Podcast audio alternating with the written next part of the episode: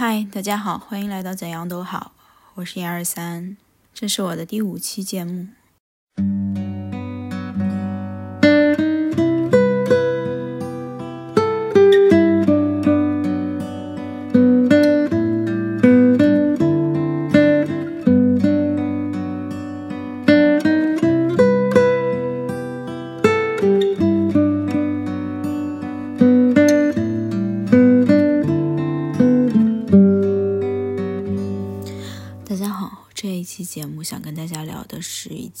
在生活当中遇到的非常两难的选择。这是一个比较琐碎的故事，如果你对一些故事不感兴趣的话，你可以跳过这一期。如果你想听一听我最近遭遇到的关于自己是加害者也是受害者这样的故事的话，那欢迎你继续听下去。这件事情改变了我对于人生很多事情的看法，也增加了我对人生很多事情的无奈。总之，它只是平常生活中发生的一件很平常的事情，可能没有什么值得说的，但是我又觉得它特别值得拿出来被说一说。这一期节目其实是临时想录制的。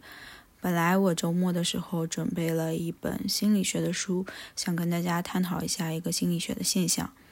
但是我最近身边发生了一件令我自己超级遗憾的事情，甚至遗憾到我自己都不知道如何去解决这件事情。我突然感觉到，大多数人的人生都是特别无常的。当这个无常的未知变量降临的时候，你真的不知道该如何面对这件事情，以及如何解决这件事情。那接下来我就想简单说一下我遇到的这件事，因为大家听我之前的节目都知道嘛，我是长期出差，大多数时间是住在酒店里面的。这次我周日的时候在酒店里面待着，并且心情非常不好，就一直在沙发上面躺着睡觉。结果阿姨在打扫卫生的时候，一不小心把我的一个快递弄丢了，就是把我的快递当做垃圾扔掉了。但是那个快递里面装的是我的无人机。因为我上次从家回到出差的地方的时候忘带了，所以前两天我才让我爸妈从家里面寄过来。那寄过来的时候，他是用的是顺丰的那种环保的盒，导致就是顺丰他要回收那个盒的话，就必须要把我的包裹拆开。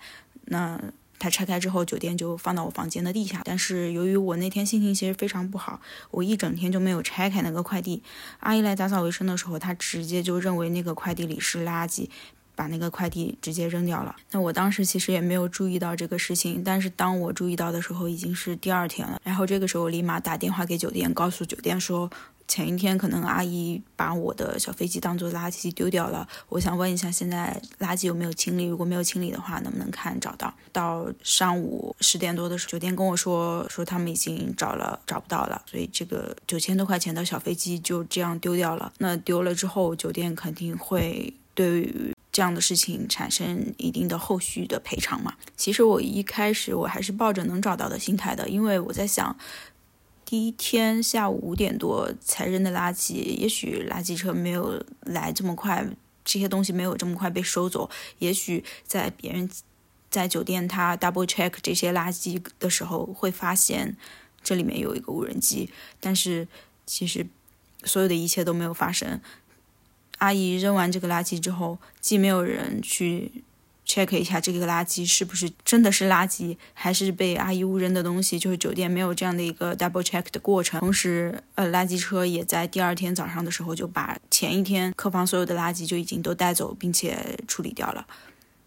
所以导致最后这个东西是没有办法找回来的。你看，当我知道这个消息之后，我觉得还是蛮遗憾的，因为我可能经常对于大多数事情都是抱有一种很 positive 的观念，就是觉得，哎呀，肯定能找到，肯定就是没有关系的。我我就算能找到，我的小飞机外面也是包了一些塑料泡沫的，至少也不会很脏。然后如果说有损坏的话，拿去修一修，也许还能用。我当时是抱着这样的想法的，但是当酒店告诉我说这个就是找不到，很可能就拿。拉到垃圾场被销毁掉了之后，我才意识到，其实他真的就找不回来了。找不回来之后，酒店一定要针对于这些行为进行赔偿的。那在这样的一个过程当中，我突然想到了，如果是赔偿的话，是谁来赔呢？那最终可能承担的人，大部分是那个阿姨。我在想，酒店会让那个阿姨承担可能百分之六七十的责任，然后酒店会分摊一部分责任。但是这里有个前提，就是因为我是在酒店常住的，我跟这个阿姨已经认识还蛮长时间的。她是一个在我平时私下来接触来，我觉得她是一个非常好的、非常善良的人。她替我打扫房间的时候也非常认真。有时候我们还会闲聊，然后他会把我当做呃小自己小孩的那种感觉，会跟我说要注意身体，要嗯有时候比如说广东这边比较潮湿，然后要要注意些什么，他都会在日常生活中提醒我，嗯，所以我对这个阿姨。与其说是一种嗯住客与打扫卫生阿姨的之间那很平常的关系，我觉得在这个关系基础上还是多了一些那么点，我觉我觉得跟他可能建立了更深一层的连接，不像是普普通通的见面打招呼的这样的一个关系。那当我知道如果我的这个丢失了，阿姨会需要承担大部分责任的之后，我其实心里就特别难过。嗯，但是因为当时白天在工作嘛，没有太多心思去想这件事情。晚上回去收到了阿姨给我留的一封纸条，然后那个纸条上面，她跟我说，她知道自己犯下了一个非常严重的错误，并且她很担心因为这件事情而丢了工作。我从他的写字的凌乱程度就能看出。他内心一定是非常焦虑、慌张以及不安的，因为在此之前，我跟阿姨有互相留过便签纸条，但是他那天给我留言的时候，我明显发现字迹跟平时来讲完全不一样，就显得如此的凌乱和慌张。当时我忍不住就哭了，因为我在想，他当时知道自己弄丢了一个八九千块钱的东西是什么样的心情。我不知道他一个月能挣多少钱，他可能好几个月才能挣这么点钱。那对于他来说，赔偿的金额可能是一方面，这已经是一个非常重的重担了。那这份工作对于他来说能不能保住，又是另外一个未知的东西。所以我当时心里面特别纠结。当看了他给我写的这几张便签之后，心里特别特别难过。想到我要面临这样的困境，一方面我自己丢了东西，我特别难过，我心里觉得非常非常的伤心。那个是我生日的时候的一个小礼物。我用它来创作，我用它看了很多美好的东西，我一直把它带在身边。它是像我一个朋友一样，这么非常重要的东西。只是我有一天没有这么关注它，让它放在我我房间的地下放了一会儿，就被当做垃圾带走了。我我自己心里面觉得特别难过。但是我我难过就不仅仅限于自己丢了小飞机，更加上这个阿姨，她明明生活已经很苦了。他还要因为自己的一些过错去承担很严重的后果。但是，作为一个成年人的角度，我认为所有的成年人犯了错都应该为自己的错承担责任的。只是当我想到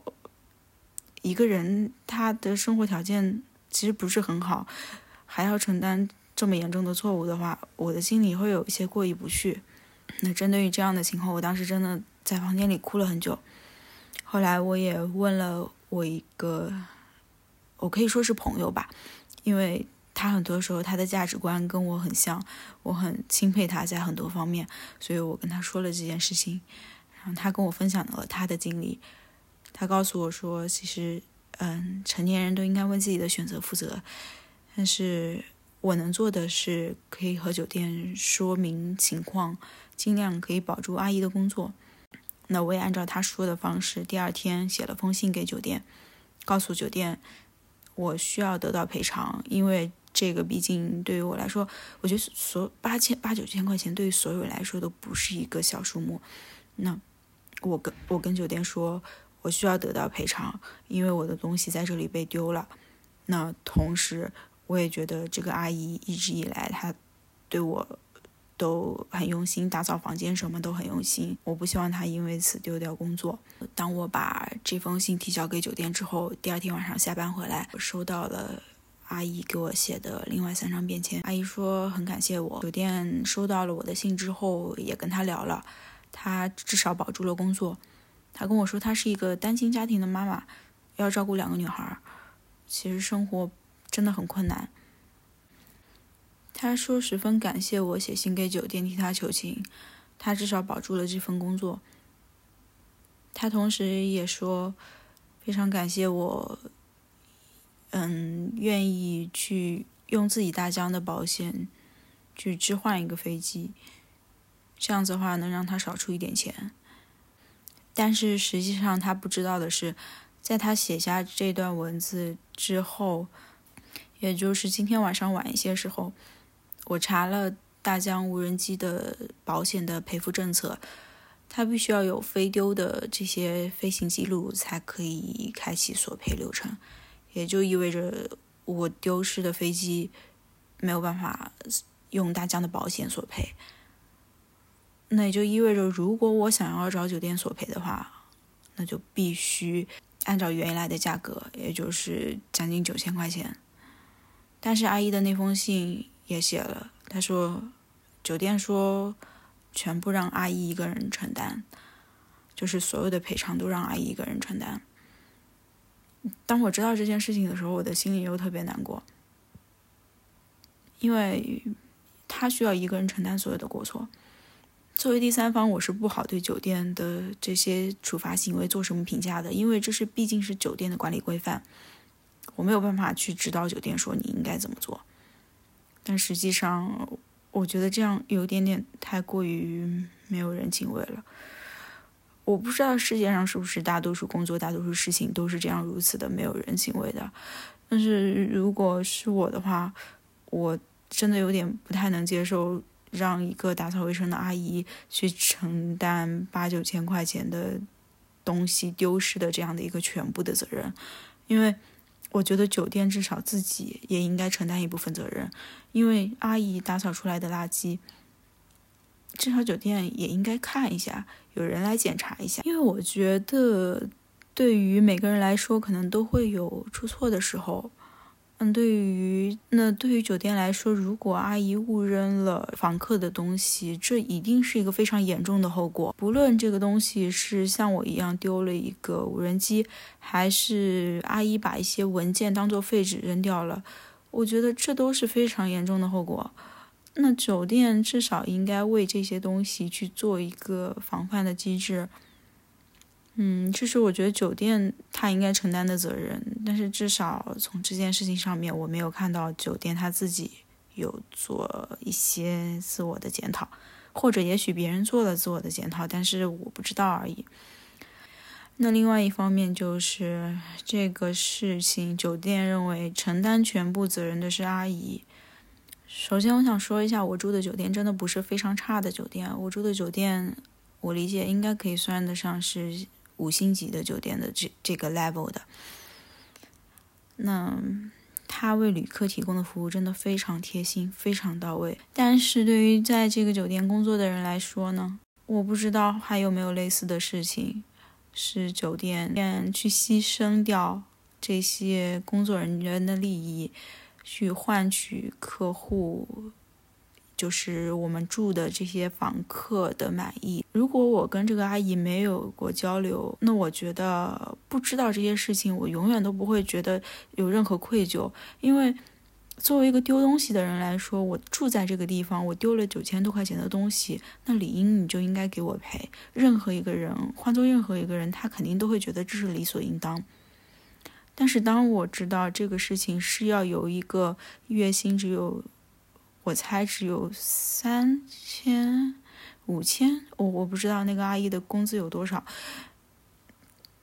当我知道这个事情要有一个月薪很低的一个保洁阿姨来承担的时候，我的内心是非常纠结与挣扎的，因为好像自己是在作为一个比他高一点的上层的人民去剥削他一样，我就。在想人生和阶层，真的就真的是一个非常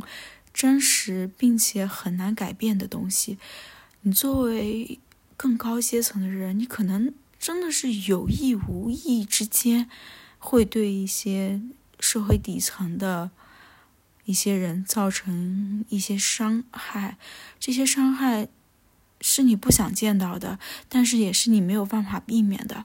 大多数人是不是都只能顾得了自己呢？就像对于我而言，我没有办法轻易的去说这个东西我不要了，我不要赔偿了。阿姨生活太艰难了，就让阿姨。就是我想让她好受一点，所以不要赔偿了。我做不到这样，因为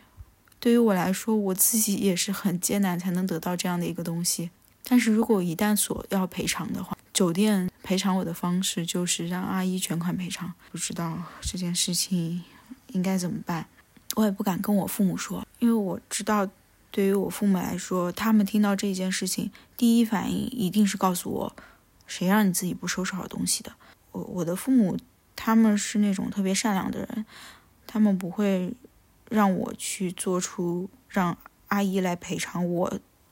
丢失东西的这样的一件事情。他们已经告诉我说，是你自己没有收拾好东西。我很早之前就告诉你，当你收到快递或者是你收到东西的时候，你要自己好好检查，自己住的时候要把自己的东西收拾好。他他们一定会都怪到我身上。但我知道这件事情连我自己我都不能怪自己，因为那天我的心情是如此的糟糕，我甚至于连爬起来去跟阿姨对话的精力都没有，我就一直躺在沙发上休息。那天我真的是特别难过，所以我才没有拆开那个快递，所以我才让那个快递就一直放在地下。也就是因为那个快递一直放在地下，阿姨才会把它当做垃圾拿走。所以这些我没有办法跟父母说。我的父母会怪我身上，而我知道这件事情我不能怪自己，我也不能怪阿姨。这件事情就是这样发生了，任何人都没有办法去更好的去解读这件事情，所以这件事情对于我来说，我真的觉得很难过。还有一点就是，我今天回房间的时候，我发现昨天阿姨给我写的那张纸条消失了，我不太能理解这件事情，既然。阿姨她给我写了纸条，这张纸条应该就是他给我的，属于我的东西。那我看完之后放在了桌上，我不知道为什么阿姨打扫卫生的时候就把它拿走了。那张纸条上面，阿姨跟我说她觉得自己做错了，她说可能因为这件事情要被炒鱿鱼了。嗯，但是我不知道为什么这张纸条。就被拿走了，想不明白。这突然让我在酒店住的有一种不是很安全的感觉，因为像自己的东西会随意处在别人的掌控之下。唉，我不知道明天。当阿姨知道她要承担的东西会更多之后，会是什么样的反应？但是关于这件事情，我觉得我自己真的已已经做到我能做的了，就是帮阿姨把这份工作保住。至于其他的，我想我自己也很难过，我需要去照顾我自己的情绪，我也希望得到赔偿。我不希望自己的东西就这样平白无故的被扔掉了，所以。我觉得这件事情带给我的是很无助的一种感觉。无助的点在于，好像人生你面临很多事情的时候，你怎么选都是错，因为你没得选。你如果要做选择，必定要伤害一方。如果我觉得这个东西不要赔偿，不要还了。那我伤害的是我自己，我没有照顾好自己的情绪。我这么爱的一个东西被这样丢弃了之后，我竟然就不需要索赔了。那我的伤心和难过去哪里发泄？我没有地方发泄。假如说我要别人索赔，我的内心仍旧是非常难过，因为当我知道需要承担责任的是一个本来生活就很艰难。是一个单亲需要带两个孩子的妈妈之后，我觉得这件事情对于我来说也是一个很难去消化的事情，所以这就是今天我想在我自己的播客聊的这样的一个事情。我不知道大家平时生活中有没有遇到过类似的很艰难的选择，你们又是如何做选择的？总之，遇到这样的事情会让我觉得人生真的太无常。我们没有办法去做一个两全其美的选择，我好像自己成了一个施暴者，但是我同时也是受害者。这让我回想起来，其实我已经有一段时间开始只关注世界美好的一面了，因为我不想去看世界上那些很糟糕的东西，我不想去琢磨别人的心思，我不想把人往坏的地方想。后来我觉得这应该是懦弱的一种表现。因为这个世界上就是存在很多无奈、很多阴暗、很多无可奈何、很多很悲伤、很多又让人很愤怒的事情。这些事情就是构成了我们世界最真实的一面。我不应该去抛弃这些东西，而只看到世界的美好。真的，世界好像没有这么美好。不是所有的人都是真善美，不是所有的事情都只有我做善事，我往好的方向去发展，我我我我想让它往好的方向发展，它就一定往好的方向发展的。有时候我们人生做的选择就是你要伤害 A，你也要伤害 B，那你选择伤害谁？就像之前看到的一个铁轨的这样的一个小故事，嗯，你你是要伤害绑在。铁轨上的那个人，还是要，还是要葬送一车的人，所以这对于大多数人来说，都不是一件很容易的事情。每个人都可以有自己的观点，就像哪怕我今天我在这里分享了这件事情，我相信也会有很多人说，你自己明明已经这么有钱了，你都可以住五星级酒店了。你为什么还要去找阿姨，一个月薪只有这么几千的人去赔偿？对于这个问题，我想，当我说如果我一旦收到了这样的评论，我也会非常无奈，因为我自己也很艰难，我也只是刚刚开始工作，我哪怕能住这些酒店，也只是我的学历。给我带来的工作，我的工作带来的这些东西，而并不是说我本身就有这样的经济实力去能够住在这么好的酒店。那同时，我作为一个非常正常的打工人，我每天需要为工作付出超过十小时的时间，我经常会因为工作而焦虑到失眠，会焦虑到生理周期不正常。我为工作流过很多泪，我觉得这些东西都是非常非常艰难的。我正是因为克服了这些艰难，我才得到了我应有的报酬，我才住在一个相对来说比较舒适的环境里面。那得到了这些东西之后，我才能去购买我想要买的东西。所以我没有办法让自己站在一个非常圣母的角度。去告诉自己，你看你已经很有钱了，你以后还会再能再能挣钱的。你现在就救助一下贫穷的人吧。我没有办法做到这样，因为对于我来说，我的钱挣的也很来之不易。我今年一年，二零二二年，我有了自己的攒钱计划，所以我没有敢。我甚至于过年的时候都没有舍得给自己买新衣服。我过年的时候花更多的钱是给我父母，给父母买了一些东西。所以当你听到这里，你是不是觉得我其实也挺不容易的？就是就是这样，这个世界上就是没有所谓的完全正确的选择。所以我今天到我的人生的这样的一个阶段，我就遇到了一个非常两难、让我非常痛苦的选择。至少这个选择的结果会影响我一段时间，也会影响这个阿姨一段时间，但是没有办法，所以这就是最近在我身上发生的一件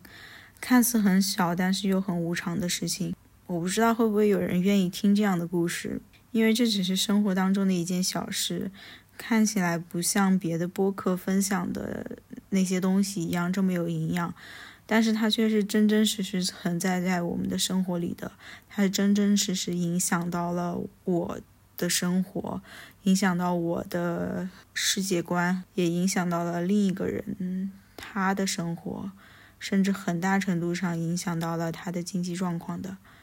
但是这件事情就是很无奈，没有办法。所以这就是我今天想分享的故事。作为我的第五期播客，我没有给大家带来一些非常有营养、非常有正能量的东西。尽管我非常想给大家带来这些东西，只是我发现这件事情，我想记录下来，我想分享给大家，我想听一听大家面对这样的事情的时候，或者你听说这样的事情的时候，都会有什么样的感悟。总之，今天就到这里吧。我希望每个人。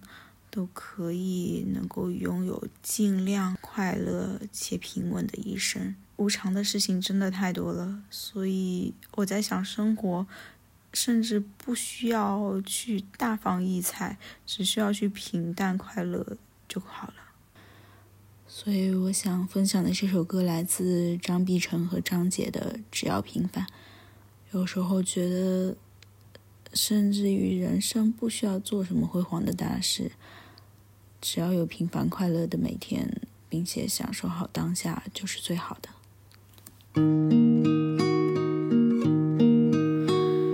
也许很远，或是昨天，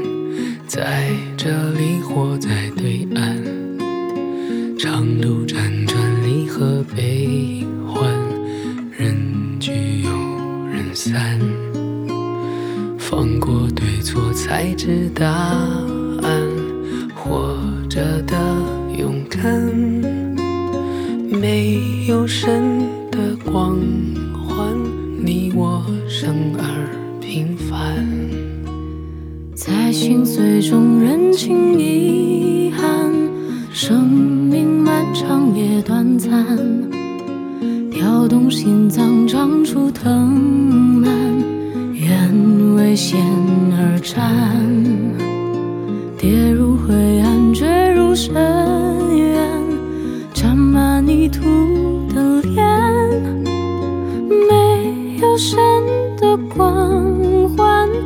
亲手中的平凡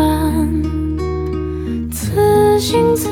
生无憾生命的火已点燃有一天也许会走远也许还能再相见无论在人群在天边让你